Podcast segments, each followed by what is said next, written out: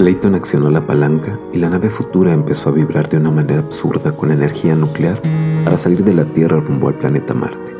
Su asistente Jerry Chase lo despidió desde lejos. Por desgracia, la tremenda sacudida había roto el tablero y la nave pronto se convirtió en un desastre. Ya de por sí, tenía una diminuta cabina incapaz de transportar cosas.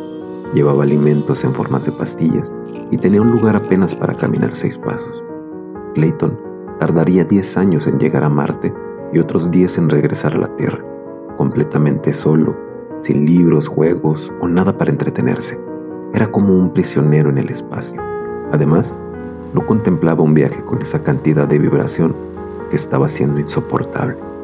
Y si no cesaba nunca, pensó, no podía distraerse con nada y hacía un frío terrible en el espacio. Con el paso del tiempo, la sensación de soledad empezó a invadirle también aislado y desconectado de todo. Rápido, los años empezaron a pasar y Clayton poco a poco empezó a perder también la noción del tiempo. No había día o noche y comenzaba también a perder su propia identidad. Y por primera vez tuvo miedo de estar solo y en la oscuridad. Pero para su fortuna, sucedió algo maravilloso.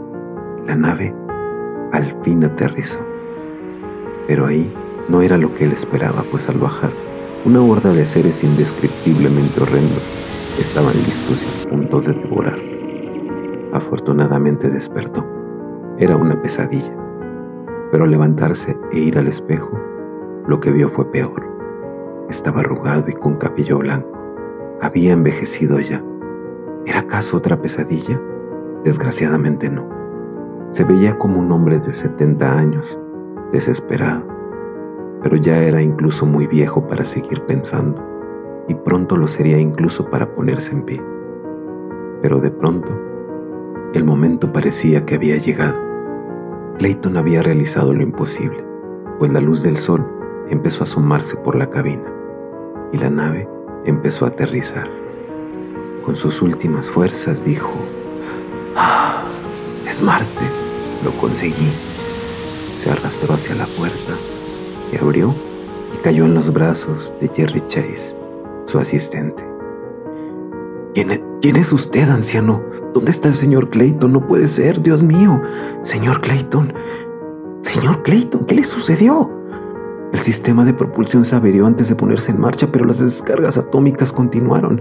La nave nunca despegó, pero nunca pudimos acercarnos hasta, hasta hace unos instantes. Clayton lo miró fijamente y su débil boca dijo, he, perdido la, noción del tiempo. ¿Cuánto, ¿Cuánto he estado en la nave? Jerry Chase, seriamente y con un rostro de terror, miró al anciano y le respondió en voz baja. Solo una semana. Y el rostro de Clayton palideció y sus ojos perdieron la luz de la vida. El largo viaje había terminado.